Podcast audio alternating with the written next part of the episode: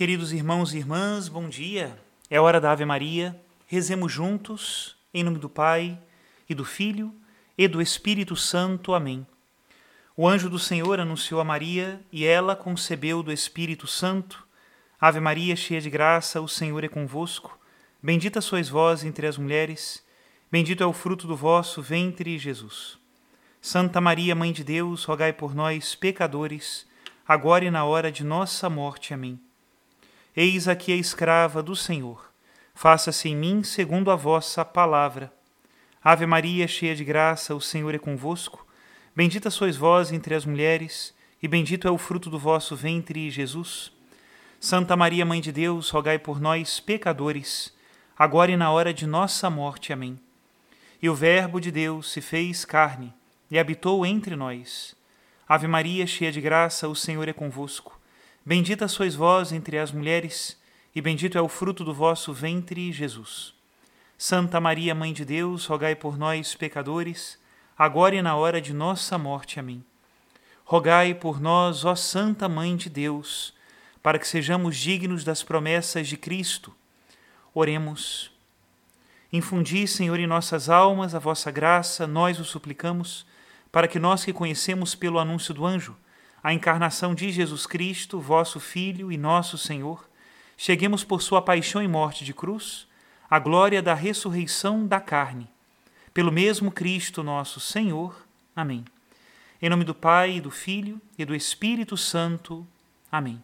Queridos irmãos e irmãs, hoje compartilho a homilia de um dia luminoso da nossa paróquia, que foi o primeiro dia das primeiras comunhões aqui em nossa paróquia que a graça que aquelas crianças e suas famílias receberam no último sábado transborde também para nós e para a nossa reflexão hoje.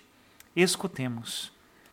O início dessa missa, nós lemos o nome das crianças, aquelas que não tiveram oportunidade de assinar antes, poderão assinar depois da missa sem nenhum problema, mas nós usamos como símbolo este livro da vida. O livro da vida é um símbolo que aparece no livro do Apocalipse e por que esse livro é utilizado na primeira comunhão e também pode ser utilizado no batismo, sobretudo no batismo de adultos, né? Porque são os únicos dois sacramentos em que o próprio Jesus promete que terão a vida eterna aqueles que os receberem. É Jesus que disse: aquele que crer e for batizado será salvo. E também é o Senhor que diz: quem come deste pão viverá eternamente. Os únicos dois sacramentos que da boca de Jesus receberam essa promessa. Por isso estão aqui o livro da vida. Também são as imagens que aparecem às sete igrejas do Apocalipse. O alimento misterioso é a Eucaristia, a roupa branca, a veste branca, que é sinal do batismo. E hoje nós estamos aqui num momento muito importante da vida dessas crianças, sobretudo porque receberão pela primeira vez a Eucaristia. Essa semana nós tivemos na paróquia uma grande graça, a graça de nós termos uma semana muito eucarística. Na terça-feira, quando foi o retiro das crianças, nós terminamos com uma adoração eucarística. Vocês se lembram? Muito bem. Ontem nós praticamente tivemos o dia inteiro de adoração a Jesus. O Santíssimo foi exposto às nove da manhã, ficou até meio-dia depois de duas às cinco da tarde. À noite nós tivemos uma noite oracional e terminamos também com a adoração eucarística. Eu não tenho dúvida de que a providência de Deus assim quis, justamente para que essa comunidade, essa paróquia, fosse cada vez mais eucarística. E agora mais, com essas crianças que receberão a primeira Eucaristia hoje, na próxima terça-feira, e ainda teremos outras datas nas comunidades da nossa paróquia.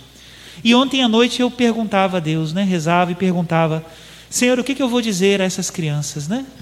Tantos eventos, tantas flores, tanta roupa, arrumação, foto, tantas preocupações, né? O que eu vou dizer a essas crianças no dia da sua primeira Eucaristia?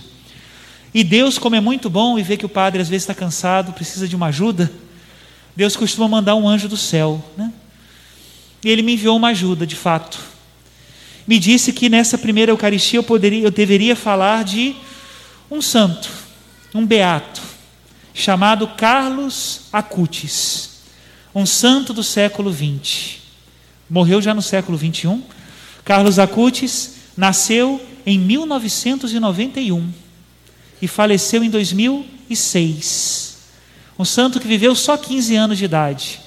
Faleceu por uma doença grave, uma leucemia fulminante, que em pouquíssimos dias levou a vida dele. Mas enquanto estava conosco, nos deu um grande exemplo de serviço a Deus, de amor à Eucaristia, de amor à igreja. Carlos Acutis, quase que por um acidente de percurso, nasceu na Itália, porque os seus pais, por motivo de trabalho, aliás, na Itália não, na Inglaterra, porque os seus pais, por motivo de trabalho, estavam em Londres. Mas viveu e foi criado na Itália. Seus pais eram italianos, né? E esse rapazinho, como todos os outros rapazes, de repente, já na tenra infância, ajudado por uma babá, que era polonesa, começou a se interessar pelas coisas de Deus. Digamos que essa tenha sido a sua primeira catequista, porque os pais de Carlos Acutis, seu André e a dona Antônia, eram católicos, mas não eram muito praticantes. E aquele rapazinho, né, começando a perguntar pelas coisas de Deus, começou a movimentar toda a família. E a mãe, preocupada por não saber dar as respostas que ele queria, foi a um padre e disse: Olha, meu filho é muito novinho, 4, 5 anos de idade, mas eu quero colocá-lo na catequese, porque ele é muito interessado pelas coisas de Deus. E o padre disse a dona Antônia: Por que a senhora não estuda para poder responder o seu filho? Aprenda a senhora sobre a fé. E foi o que ela fez. Carlos Acutis, menininho, começou a sua vida de fé e já começou a levar a sua família para Deus. Os pais começaram a ir à igreja, encantados pelo interesse daquela criança. Recebeu a primeira comunhão antes do tempo, por uma permissão especial do pároco, que viu nele um uma, desejo eucarístico, uma verdadeira fome de Eucaristia, que não conseguia explicar pela idade tão pequena. Né? E ele tem uma frase que me respondeu a minha pergunta de ontem à noite na minha oração. Eu pensava nas crianças que vão receber a primeira Eucaristia e eu perguntava diante de Deus: aonde essas crianças vão parar, né? Aonde cada uma dessas crianças vão parar? E o Carlos Acutis tem uma frase que diz que a Eucaristia é a sua autoestrada para o céu. E a resposta que eu entendi foi a seguinte: essas crianças não vão parar aqui. Tiremos da cabeça essa ideia de que a primeira comunhão é o final do caminho, que se prepararam durante um, dois, três, quatro anos e que agora que fizeram a primeira Eucaristia terminaram o seu caminho. Está errado. Hoje começa o caminho dessas crianças. Meus filhos, minhas filhas, a Eucaristia é uma autoestrada. E seria uma pena você entrar agora nessa BR, nessa autoestrada, e não seguir adiante no caminho. Vocês não podem parar aqui. Vocês precisam continuar. E essa é a verdade. Nós amamos muito as pessoas né, e queremos que essas pessoas estejam sempre conosco, não é assim? Às vezes a gente sente isso mais forte quando a gente perde um ente querido, ou então quando um filho tem que ir para longe para estudar, ou quando a gente tem que sair de perto da família para trabalhar. Como nós gostaríamos que as pessoas que nós amamos estivessem sempre ao nosso lado, não é isso? Mas nós não podemos. No entanto, Jesus pode e fez. No dia da sua última ceia, na véspera da sua paixão, da sua morte, Jesus, que já sabia que havia chegado a sua hora, convocou os seus amigos, não para que os seus amigos o consolassem, não.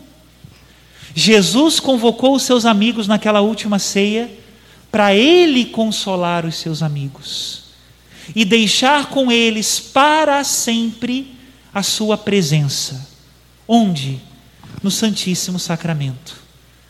Onde está o Senhor? sobretudo no Santíssimo Sacramento, nos ensina a igreja. Por antonomasia ali está a sua presença. prisioneiro do sacrário. Sempre que nós precisarmos estar com Ele, não precisa marcar hora, não precisa ver a agenda, Ele está sempre disponível. Nós é que o visitamos poucas vezes. Hoje vocês vão receber, de fato, um amigo, que é Cristo. E quando nós encontramos um amigo de verdade, porque prestem atenção, hein? Tem amigos que valem muito a pena. Quando nós encontramos um amigo que vale a pena mesmo, nós não ficamos com ele um dia só. Não queremos escutar só a primeira palavra desse amigo. Não é assim. Quando nós encontramos um amigo de verdade, nós queremos estar com ele sempre, ajudá-lo, ouvir o que ele tem a nos dizer, dizer a ele as nossas coisas, deixar que ele também nos ajude. É assim que acontece a amizade. Por isso a Eucaristia de hoje é uma autoestrada, começa um caminho e é para o céu. Carlo Acutis, muito jovem, imagina naquela época, quem é tem um pouquinho mais de idade igual o padre, né? Sabe que naquelas épocas a internet não era algo assim como nós temos hoje, né? Era uma internet super lenta. E Carlo Acutis, com 11 anos de idade, naquele tempo, já começou a se interessar pela internet e a evangelizar pela internet. Ele ficou fascinado, depois da sua primeira comunhão, pelos milagres eucarísticos. Como ele morava na Itália, e ali na Europa tem vários pontos de milagre eucarístico, né? ele, fascinado, queria visitar a todos. Então, vocês sabem como é que é criança, né? Quando quer o negócio, né? Ele já ia dizendo para os pais: olha, nas próximas férias. Será que a gente pode fazer um passeio? Eu queria ir para ali, meu filho, mas você não quer ir para a praia, você não quer ir para Disney, você não quer. Não, eu queria ir naquela igreja ali, ó. Eu ouvi falar desse lugar, né? Vamos lá e tal. E naquela época não tinha nada sobre os milagres eucarísticos na internet. Ele ia, tirava as fotos, fazia um pequeno resumo e ia criando seu blog, que até hoje existe. Quem quiser procurar o blog do Carlos Acutis, agora que ele já é beato, foi traduzido para várias línguas, explicando os milagres eucarísticos. E papai e mamãe iam com ele, cresciam na fé com ele. Autoestrada para o céu, ele ia sendo amigo de Jesus. Outro lugar que fascinava Carlos Acutis era o santuário de Nossa Senhora de Fátima. Quando ele escutou dizer que Nossa Senhora tinha pedido para que aquelas crianças em Fátima rezassem o terço, quando ele escutou dizer que Nossa Senhora disse para o menino, né? Para o Francisco, que ele deveria rezar muitos terços para chegar no céu, aquela palavra atravessou o Carlos. Ele falou: Meu Deus, se o Francisco, que era tão bom, tinha que rezar tanto terço, eu também quero rezar. Ficou então sendo conhecido, quem vê as fotos dele vai ver, né? Primeiro com a sua mochila, porque naquela época não tinha celular com câmera, vocês sabem disso, né?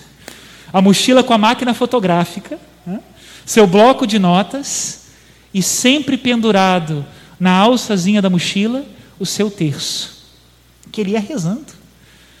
Um menino que era conhecido em toda a cidade de Milão, porque ele pegava a bicicleta e procurava as pessoas que eram às vezes desprezadas. Né? Ele fez um apostolado com os porteiros dos prédios de Milão.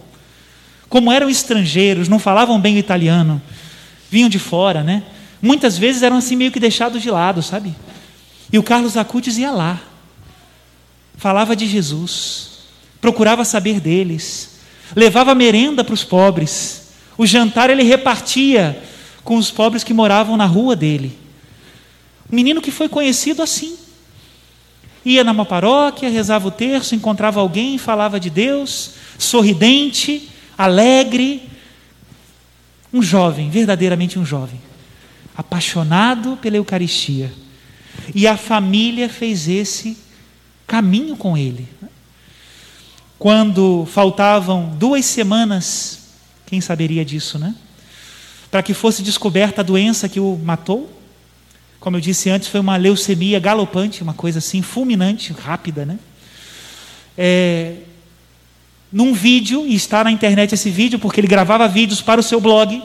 De repente, ele falando de Jesus, das coisas de Deus, ele olha para o lado, Parece que ele vê alguma coisa que ninguém sabe o que, é. E ele olha para a câmera e diz assim: Eu estou destinado a morrer. E despede das pessoas. Né? Duas semanas depois, ele começou a ficar gripado, uma gripe que ninguém sabia o que era, uma gripe que não passava, uma coisa forte, que foi semanas, né? E aí ele foi para o hospital e lá diagnosticaram ele com essa leucemia. E ele durou pouquíssimo tempo no hospital. Um dos testemunhos dos enfermeiros e enfermeiras que cuidaram desse jovenzinho né, é que ele nunca reclamou. E que a única coisa que ele pedia, as enfermeiras e os enfermeiros, quando entravam à noite no quarto, é que fizessem silêncio. Porque mamãe estava muito cansada e estava dormindo. Às vezes a gente fica tão preocupado, né? Com algumas ingratidões que nós vemos de filhos em relação aos seus pais. Meus irmãos, não tenhamos dúvida. A Eucaristia é uma autoestrada que nos leva para o céu. Não digam a essas crianças, senhores pais, não digam. Elas que durante um, dois, três, quatro anos aprenderam sobre as maravilhas de Jesus, sobre a beleza de Deus, não digam para elas que o caminho acaba aqui. Não digam para elas que agora terminou. Não digam. É uma autoestrada. Aonde essas crianças vão parar? Aqui não. Vão parar no céu. Louvado seja nosso Senhor Jesus Cristo. Para sempre seja louvado.